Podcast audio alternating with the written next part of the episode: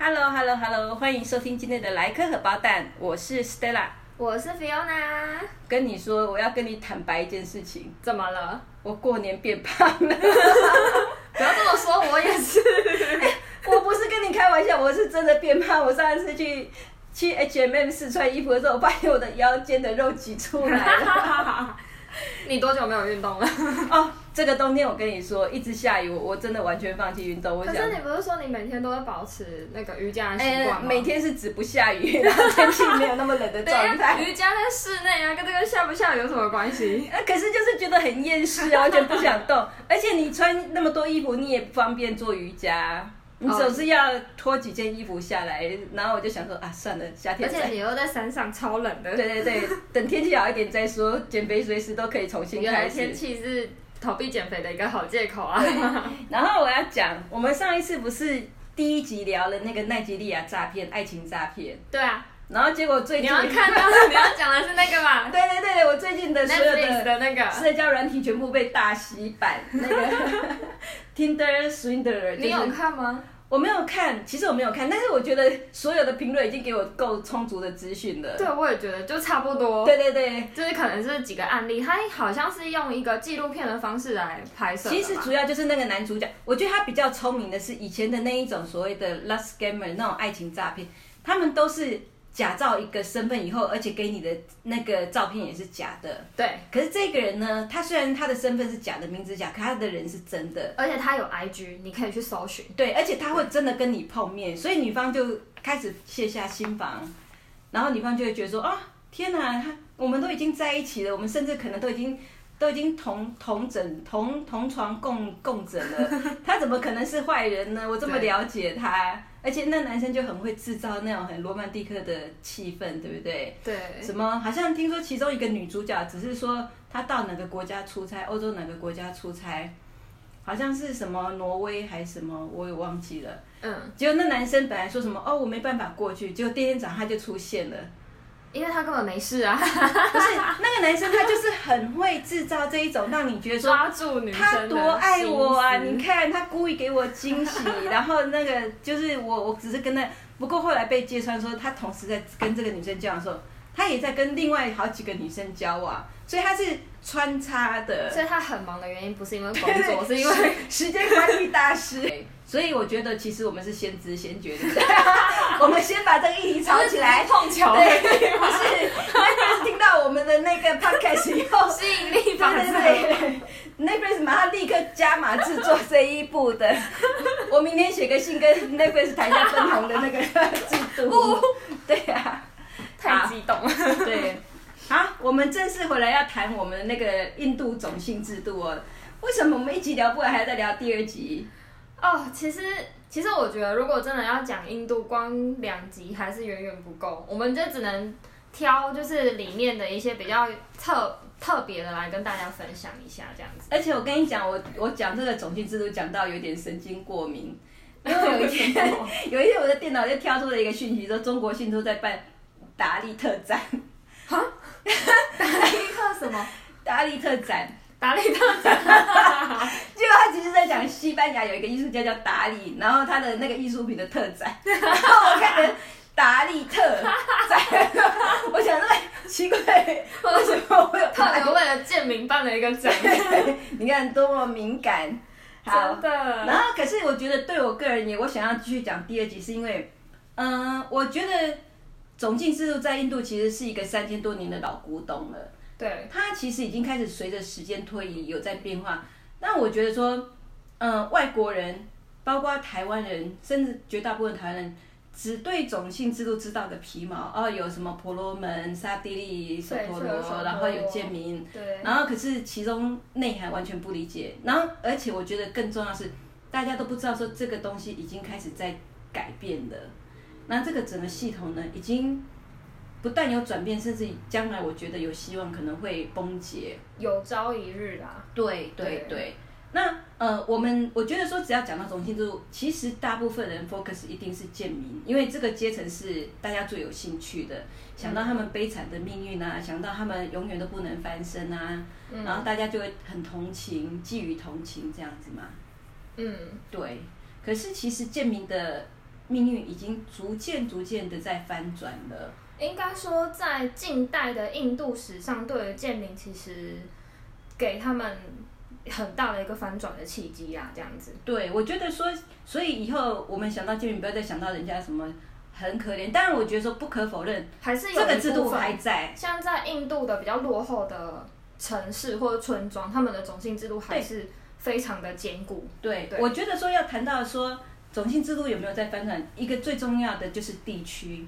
嗯，你如果是住在越乡间、住在山上那一种地区的话，这个制度就越牢固，而且而且贱民跟贱民之间还会再划分，然后彼此对还会再歧视。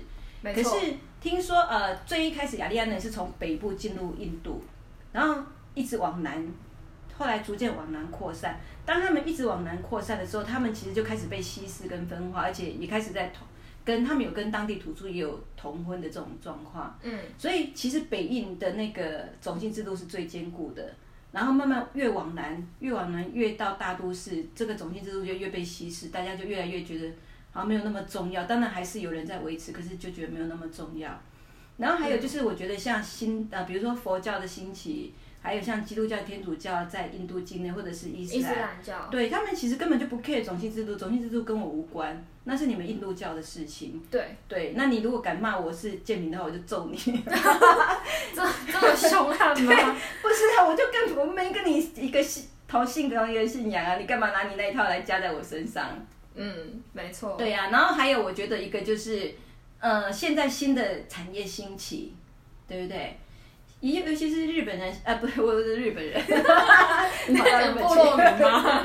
因为呃，就是对印度现在迁徙世代年轻的这一辈，他们也没有那么看重种姓制度，当然他们还是会享受它的好处应。该是说，随着网络的发达，就对是他们更知道国际间是一个什么样子的情况，对然后他们也是越来越崇尚自由，想要打破这些阶级的。，他们也也从可以从网络上知道说，哦，国际社会对这个事情多么的不耻。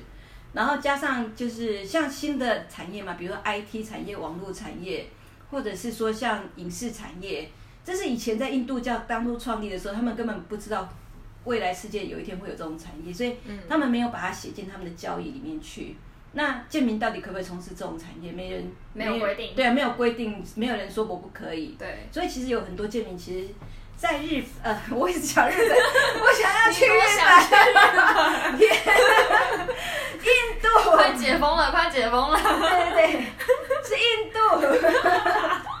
呐喊，哎，对，所以其实印度现在有很多的阶层都已经有所谓我们认知中的比较低种姓，首陀罗或者是达利特人，呃，包括商界，其实印呃印度 印度。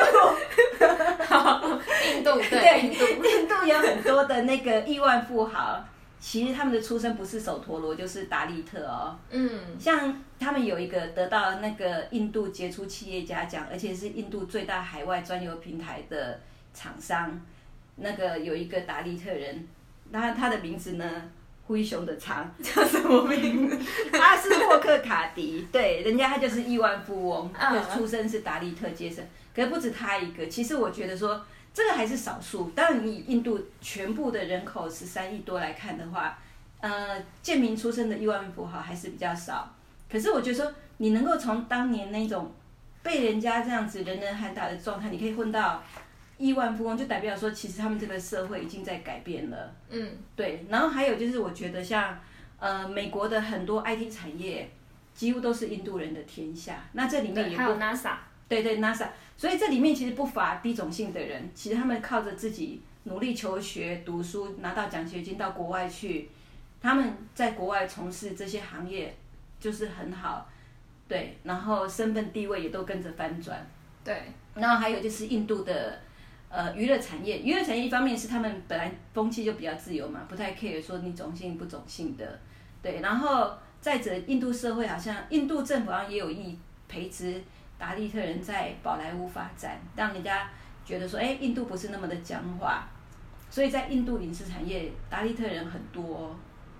哦、哦，真的哦，对，达利特人很多，而且他们其实印度的宝莱坞里面的达利特男星，他们有一个偏好，他们喜欢娶婆罗门的女性，哎，可是婆罗门女性嫁给他们，不会家族不会怎么样了吗？不会，只有宝莱坞，只有在宝莱坞这个现象很特殊，嗯有好几位是达利特出身的男星，他们我不知道是不是刻意的哈，还是爱情的力量，他们真的娶的都是达利特贵族阶层的。因为以前这个发发生在以前的印度，这个女生是要被荣耀处决的耶。到现在还是，可是只有宝莱坞，因为我觉得印度人其实很崇拜明星，印度不是嗯全世界电影产量最大的国家吗？对啊，对啊，所以印度人其实很爱看电影。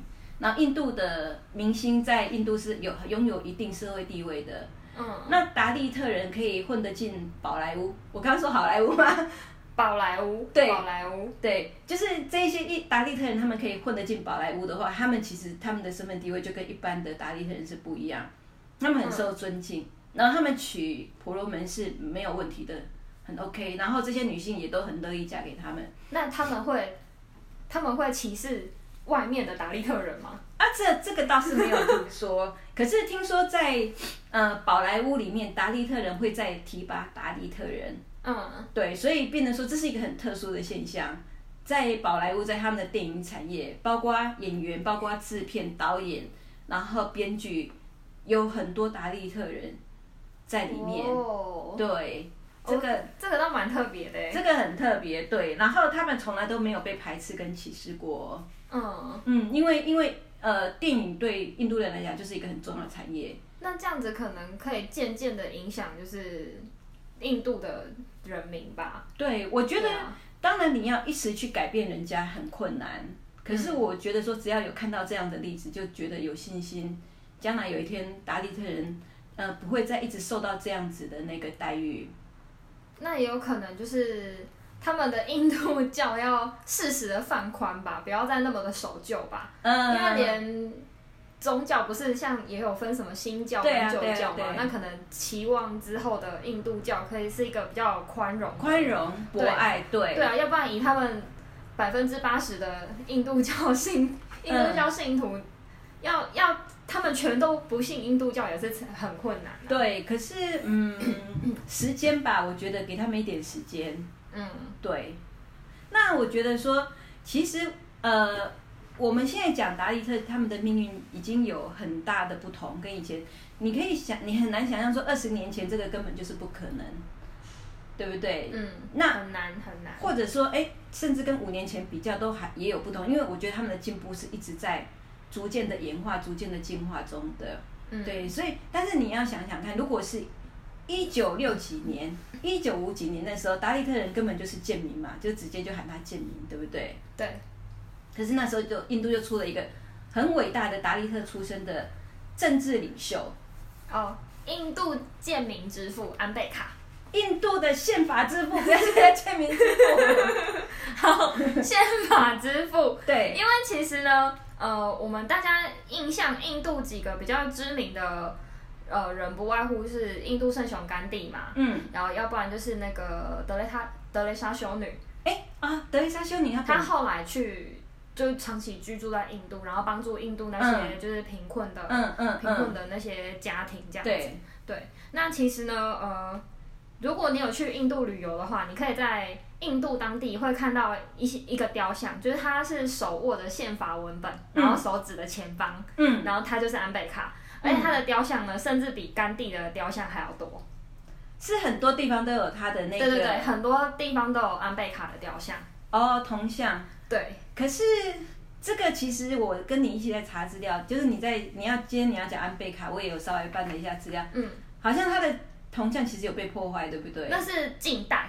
嗯，对，近代是呃，它会被它的铜像会被破坏，是大部分都会被婆罗门是，然后或者是一些高种姓的人破坏，因为他们呃，认为建建民不可以那个有，他们觉得这样是是违背他们印度教种姓制度的教义，嗯。大逆不道的事情，所以他他们会视安贝卡如仇敌这样子，嗯。所以他会去破坏他的那些条对。铜像什么的。但是呃，印度政府他们一方面是倾向于，因为他们宪法已经废除了这个贱民嗯。制度，可是一方面婆罗门又这么的神奇，所以他们就是两两相权宜之下，就只好把他们的那个安倍卡雕像先把它封起来。对，好像 在他的铜像周围把它弄一圈那个铁栏杆，然后让人家无法直接靠近到那个铜像去这样子。对对对，但是他的铜像还是算多的，还是算很多，还是比甘地还要多的。那他到底做了什么事情，可以在印度有这么崇高的地位？而且以他的出身呢、我是觉得说，大家可能会比较关注，就是说，哎，以他达利特人出身，怎么可以这样子一路走到？好，了，我我要讲他的故事哦，他的故事很长哦，还要先宣布一下。你准准备好？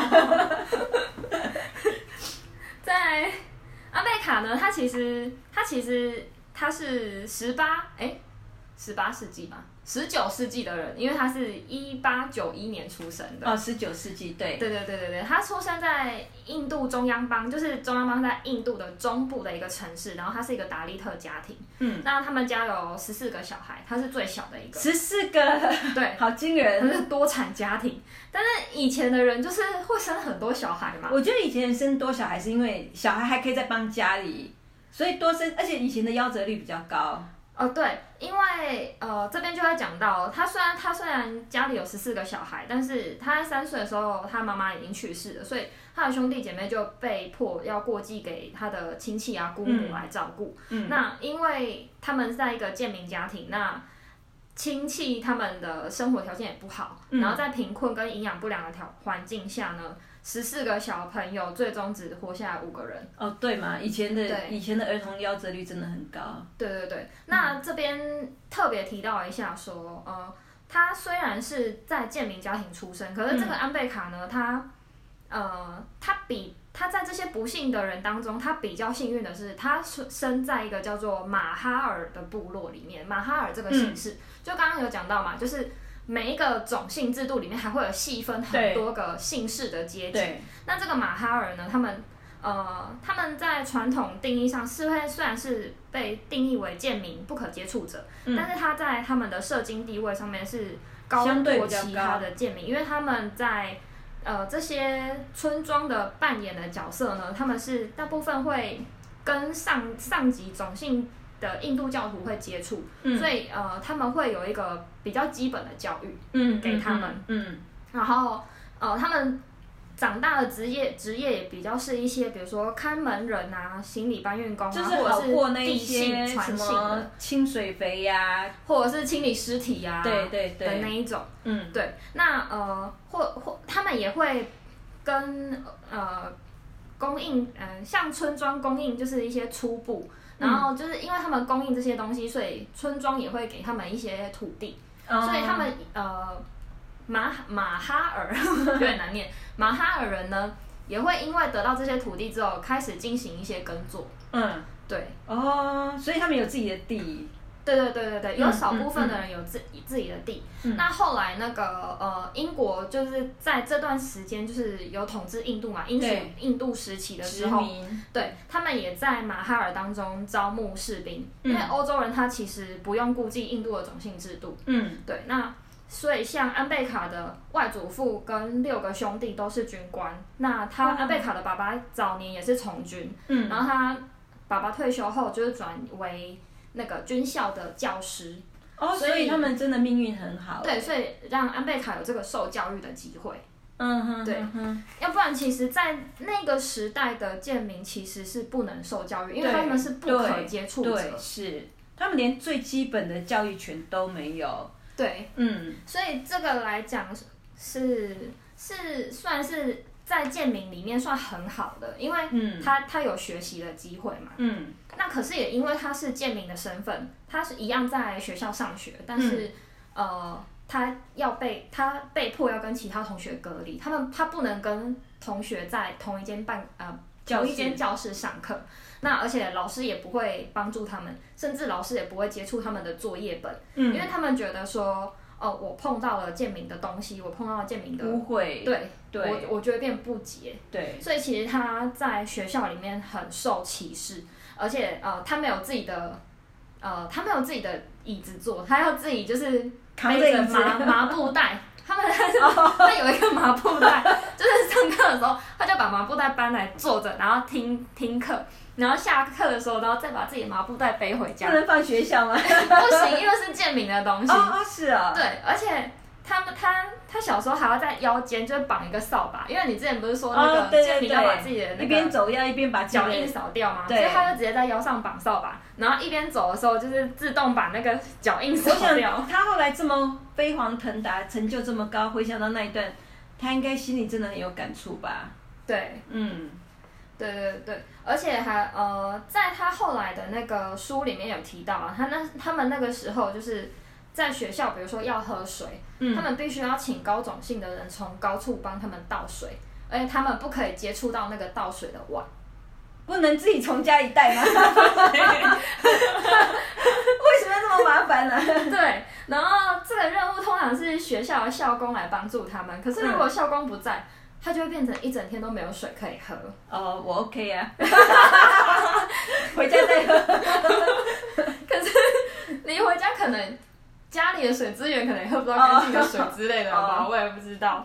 所以他在这样的情况下，他就觉得，他就开始觉得说，他要靠过透过努力读书，然后来翻转自己的命运。嗯那在那个时候呢，他们那个城市就是巴罗达士邦，他们的呃王宫有计划一批学生前往哥伦比亚大学去但留学的计划。他连读小学、读个小学都这么困难，他怎么升上中学的啊？没有他还是要完成。我刚刚不是讲了吗？希望透过努力读书来改变自己的命运。对呀、可是可是我我现在来想好啦，一下，中间他们有搬到孟买啦，然后有在那边上是不是你们可以遗。漏这么重要资讯？我想说，奇怪，连读个小学都这么困难，中学搞不好。他也有在孟买读大学啦，因为我觉得去留学比较比较有重要，对呀、你不能随便跳过重要细我刚刚节想说，不能用努力读书来带过吗？啊！你看，你看吧，我就说大都市孟买这种对于种姓制度就没有那么的 care。对，对，好，跳过，反正他就是留留学了，嗯，因为他留学的机会是因为印度政府有意培植一批，对有一培呃，就是有有这个留学计划，而且在当时呢，当时的那个种姓制度下，他们觉得说不能随便的迁徙，嗯，对，那不能随便迁移，他都搬到孟买去。进在呃印度进出海出海啦，哦哦，就是因为你你到你出国，你就是必须要就是离开印度的这个土地，嗯。对他们呃，所以他们那些其他种姓的人，他们就不敢去，嗯。而且也因为就是像甘地啊，他就有英呃越洋去英国求学而一度被开除种姓，啊是啊，对，这么保守，对，印度教的保守，从种姓制度看不出来吗？然后这个时候呢，安贝卡他就自告奋勇的去参加留学计划，嗯，因为呢，他也没有什么种姓可以失去，他就是最底层嘛，对呀就是光脚不怕穿鞋、对呀、再坏不会掉到更下面去的。对，就是有一句话不是说，当你在谷底的时候，你往后的每一步都是往上爬的嘛。对，反正他后来呢，就是先后从哥伦比亚大学跟伦敦政治经济学院，哦，伦敦政治经济学院很有名哎，哦，真的哦，对，伦敦政经学院非常有名，而且他还获得了博士学位。对很多有全世界有名政治人物都是从这里出生的，而且伦，你知道英国本来就是民主的老牌国家，对，所有的很多宪法制度什么都是从英国出来的，对，哦，所以这也是为呃，因为呃，让他在未来那个制定宪法铺路铺了很对很深厚的基础，对这样子。可是等一下，他怎么会这么聪明呢？我就说你你有你你很好运，遇到很多好机会没有错，可是你也要够聪明，你才有办法拿到这些机会耶。而且也要够勇敢。对，对，嗯。在大家都不敢去的当下，你就算现在请我去伦敦政经学院，我也没办法去，我怎么不懂？不是应该说，第一个是他是贱民，他能够嗯读书已经很不容易了。对，那当其他种姓不敢出国的情况下，他他又更没有顾忌了。对所以如果我是他，我也会选择出去。对，但是第一年就被开除了。对，我不我不是安贝卡。好厉害，对，那呃，安贝卡他在就是他在人生当中，他有回想他过去的那段时间，是呃，就是求学生活是他最舒适、最快乐的日子，因为他不用再遵守那些印度教的繁文缛节，他可以跟其他人就是平等的相处。嗯，对，对，那呃，也因为就是他当初是受到了政府的留学计划去的嘛，嗯，所以他回来就必须要报效国家。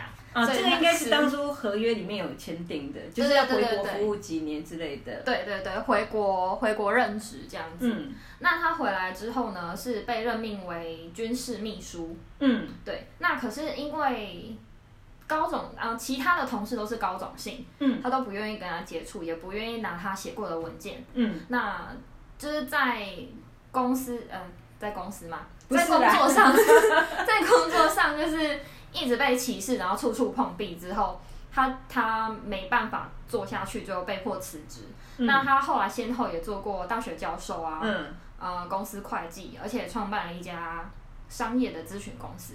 可是每次呢，呃、呃，这时候安贝卡他都会就是打扮的西装笔挺这样子，嗯，然后会戴着一副眼镜。他就是不要让人家看不起他，我觉得这是刻意的。对，可是当每当种姓身份被识破之后，别人都拒绝跟他合作。嗯对，那也是因为这样子的屡屡碰壁的情况下，让他觉醒说。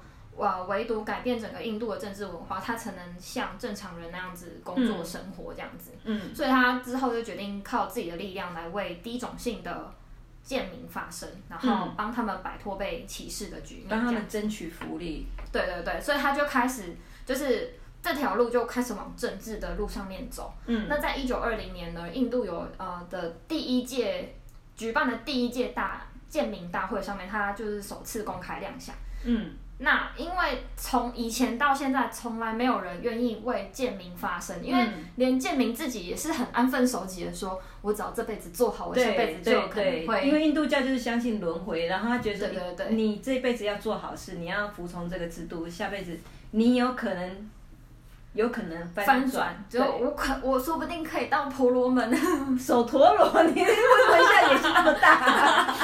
我可能比别人好个十倍之类的、啊。对，那当第一当第一次有人站出来的时候呢，那这些这些达利特人民团体就是非常热烈的支持，因为他们千百年来都一直被受压迫啊嗯，终于有人为他们发声。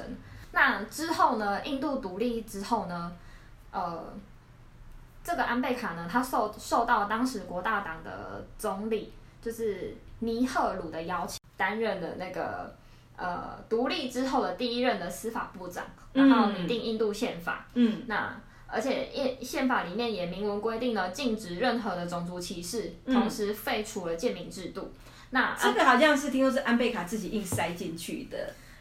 因为这是他毕生的心愿嘛。对，而且而且听说印度的那个宪法是全世界最长的宪法，可是安贝还真的很会写。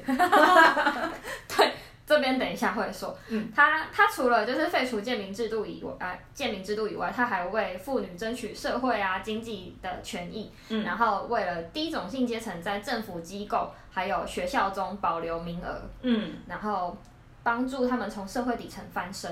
嗯那其实他们他他为他他立法不只为了建民，他也特别关注弱势群体。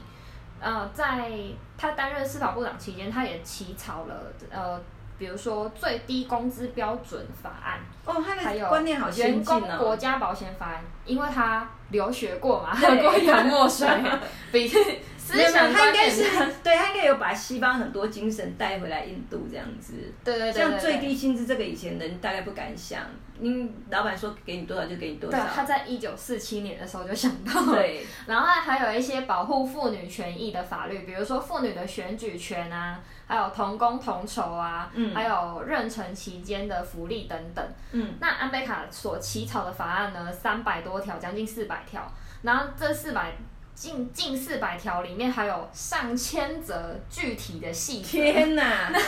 这个法案最终于一九四九年透过就是制宪会议通过，被称为世界上最长的宪法。那接下来要讲的故事呢，是他带领贱民皈依佛教的故事。对，这个故事也很有名。啊，这个终于讲到，这是算是最后一个部分了。对，最后一个部分了。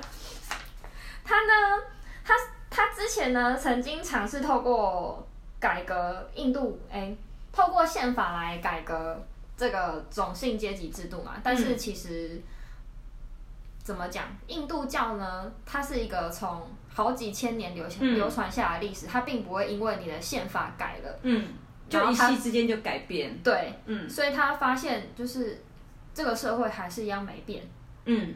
但一直到一九三零年代的时候，他他就觉得说，如果要改变这个社会呢，就只能让底下的贱民就是追随其他宗教，只要不承认我是印度教，我就不会是贱民。嗯，对，所以他就开始开始寻找，因为从刚刚讲到了那个不合作那个马哈德池塘事件之后啊，他那时候就已经退出印度教了嘛。嗯，那。到了一九五六年，他才正式皈依佛门。那中间二十年里，二十年里面呢，其实他一直在寻找其他的宗教，嗯，就是适合可以让他安身立命。对对对对对。因为其实，在那个时候呢，基督教受到英国政府扶植，也是印度最有势力的教会。所以，如果可以改信耶耶稣呢，就意味着物质精神特彻底的西化。那安贝卡呢？他没有办法再承受叛国的骂名，因为那时候印甘地邀请他就是参加反英的那个，他就他就拒绝参加嘛，所以那个时候他们呃其他的印度民众就觉得说他不爱国，对他叛国，嗯，那他不想要再跟叛国有挂钩，所以他就他他就没有选基督教，嗯，那再来是伊斯兰教也向安贝卡抛出橄榄枝，对，那所以这样子寻寻觅觅下来呢。佛教就成为了最终的选择，因为它的发源本来就在印度的这块土地上面，那所以他信佛教呢，也不算是背叛民族，嗯，对，而且也可以帮助就是建民就是跳脱出这个印度教的框架这样子，嗯，对，那好像最终他领领了五万多名的那个达利特人。大家一起皈依佛教，不止不止不止，在一九五六年十月十五号，在纳格普尔组织了一场皈依佛教大会。嗯，安贝卡呢带着妻子还有追随者，一共五十万名的。哦，五十万名啊！我说错了，五十万名，我想成五万名。对，皈依佛教，嗯，正式成为佛教徒，而且在在那之后不到三个月的时间呢，全全印度。超过了三百万人皈依佛教，他们皈依佛教的原因呢，不仅仅是为了脱离贱民的身份，而是为了得到尊严的生活。因为只要永远被视为不可接触的贱民，就永远没办法得到被尊重的一天。这样子。嗯，是啊，尤其是我觉得，其实佛教在印度也是有一定地位。然后，只要他们信佛教，其实印度教的种姓就跟他们无关。当然还是会被人家歧视啊。可是佛教的。嗯，佛教的佛教徒在印度的占比里面不高，是不是？只有零点八 percent 哎。哦，真的，所以佛教其实真正是发扬在海外，然后自己印度本本土反而没有那么多人。但是我觉得至少它可以帮助这一些原本备受歧视的人争取到自己的身份，我觉得也很好。对啊，人家只要有有意义，他就说我是信佛教，你怎样？我没有信印度教。对呀，不过呢，呃，当今印度超过百分之九十的佛教徒都是来自贱民阶层啊。嗯，对对对对对，好像可以理解。对，不过你刚刚在讲安贝卡，其实好，我要总结，我觉得安贝卡这个人真的很厉害。我觉得不但是学识丰富，而且我觉得他的那个毅力跟决心，也是不是我们一般人可以比的。嗯，然后努力他，而且我觉得。我听到有一段你在讲很感动，就是他其实也不是只为了那个达利特人，他对对于所有弱势他都关怀，对这点真的很了不起。还有女权，对对对。然后最后我只有一点点小小想要补充，就是刚刚讲到那个穆斯林哦，因为我在提到我在呃查资料的时候，其实我有查宝莱坞的这些明星，那除了达利特人，其实也有很多是穆斯林其他宗教的，可能我觉得大概。手陀螺不是手陀螺，大概那个婆罗门他们大概不太好，不太有脸进演艺圈，不知道会不会有这种，然后就降低自己的身份，不晓得会不会有这样的影响。嗯，对，所以像我我要讲有一个全台湾人都非常喜欢、非常认识的一个男明星叫阿米尔汗，就演三个傻瓜。三个傻瓜。对他，很多人就会好奇说，哎，那他到底是什么种姓？其实他是信那个穆斯林。对，他是所伊斯兰教以对，所以伊斯兰教徒其实没有所谓印度这种种姓，可是因为伊斯兰拨迁到那个印度以后，他们虽然本身是没有这个种姓制度的观念，但在印度被同化了，所以他们在印度的穆斯林。因为穆斯林的教义其实说，呃，所有的教徒皆兄弟，我们彼此都是平等的，我们没有那个谁比较高谁比较低这样子。可是他们到了印度以后，其实被影响，他们也开始有划分种姓，只是没有那么严格定义。那他们主要好像分成三个种姓。嗯。可是阿米尔汗他们家。其实是穆斯林里面最高的种姓，也就是说他们家其实是贵族。叫什么名字？我有查到，可是名字我忘记了。你说那个种姓吗？对，阿米尔罕的那个穆斯林的种姓。啊，我懒得理他。我们既然是要打破种姓，我们就不要再拘泥于这个了。对呀。好。所以他自己这个，他他也是呃，我觉得安贝卡是为达利特人发声，可是。阿米尔汗他是为了种姓制度的不公平发声，嗯，所以他当初第一开始他在二十一岁，他就跟另外一个呃印度教徒的女性结婚，可是当时双方的家族都大力的反对，但是他不顾一切跟这女孩子私奔，嗯，那从他年轻开始，他心里就有种下的这个种子，就有埋下的这个根，就是他觉得种姓制度很 ridiculous，嗯，根本就不用理他，不需要被这个所束缚。然后后来阿米尔汗拍的电影其实都是为弱势发声嘛，然后他自己又有开了一个节目，好像叫什么什么真相之类的，对，反正这个 Google 一下都可以查得到了哈，不用我讲。但是他那个电视节目呢，他就是真的呃帮印度很多不公平的议题发生，像什么堕胎，然后女性，然后可能就是呃幼童等等。那其中他最最关注的一个议题就是建民跟达利特。嗯，他时常就是呃访问各种不同的达利特人。那其中我记得他有一集是访问有一个已经读到博士学位的一个达利特的女博士。嗯，那那个女博士就有在讲说她怎么样一路爬到呃都已经读到学士学位这么高的殿堂博士，可是还是一直被歧视。她说她在学校里面，但凡她摸过的文件，她坐过的椅子，都没有人敢碰。然后如果说安贝卡一样。对，可是如果说你看，我们现在讲的是今天哦，不是在讲安倍卡那个年代，到现在还是有这个状况。他说，如果他坐过的椅子，别人也要坐的话，人家都会拿酒精出来喷。然后他触摸过的东西，还是会有人故意拿拿抹布来擦，或者是拿酒精来喷。嗯。结果阿米尔汗在听到这里时候，他竟然很真诚的，就很动容的就掉眼泪了。嗯。对，所以我觉得说，应该有越来越多人会投身于想要改变这个现象。然后不要一直让种姓这个这个根深蒂固的观念再去压迫更多的人。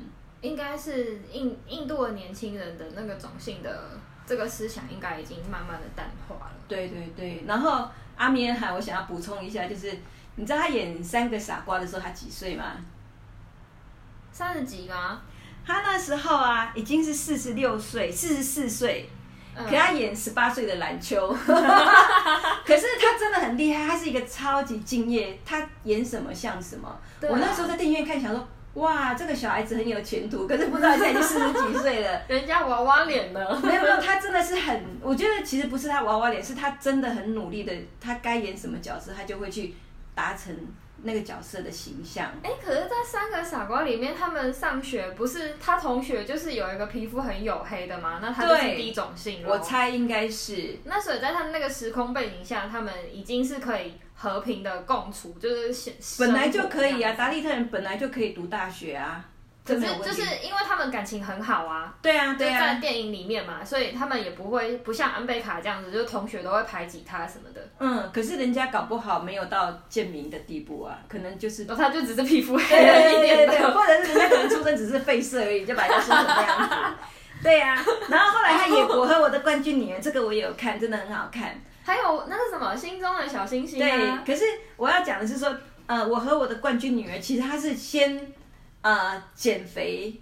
哦，哎，我想想看，不对，他先增胖再减肥，因为他他是从他年轻的时候演到老，他到老的时候就变得很胖这样子。嗯，然后那时候剧组呢就建议他说，你先从年轻的时候很瘦的时候开始演，然后再慢慢吃慢慢吃，一路增胖到刚好中年的时候形象就符合。他说不，我不要这样子，我要颠倒过来演，我要先增胖到九十七公斤，演中年的那个爸爸，然后再倒回来演他年轻时候，然后再减脂。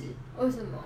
他在挑战自我，因为你从瘦到变胖当然是很容易，可是你先把自己努力增重到那么重，这本来就是一个很难克服的过程。嗯，短时间的。然后再从很重又要再减下来，然后他最后减下来，减到体脂只有九点六，哎，哇，百分之九点六，哎，然后这是他对自己的挑战，他就说我不要演那个比较轻松的过程，他刻意先增重，然后增重的过程他就要拼命吃，拼命吃，拼命吃到九十七公斤，然后吃到那以后演中年，他演完以后再狂减脂，而且他是从好莱坞请来的健身教练帮他健身，然后努力的狂练，狂练，狂练，狂练。再练到瘦下来，变成年轻时候有六块肌的那个爸爸，天哪！所以我就觉得说，哎，人家真的很有毅力耶，好厉害哦。对啊，对啊。好，那我们今天终于把印度告一个段落了，告一个小段落了。我们这样讲好像很痛苦，其实不会啦。我觉得让我们多认识了很多的印度，我们以前自己可能没有想象到，或者是不知道的一些。一些特殊的现象，还有它真实的状况。对对。好，所以如果大家喜欢我们这一集的节目的话，可以留言给我们哦。那我们这一集的节目就到这里为止，拜拜。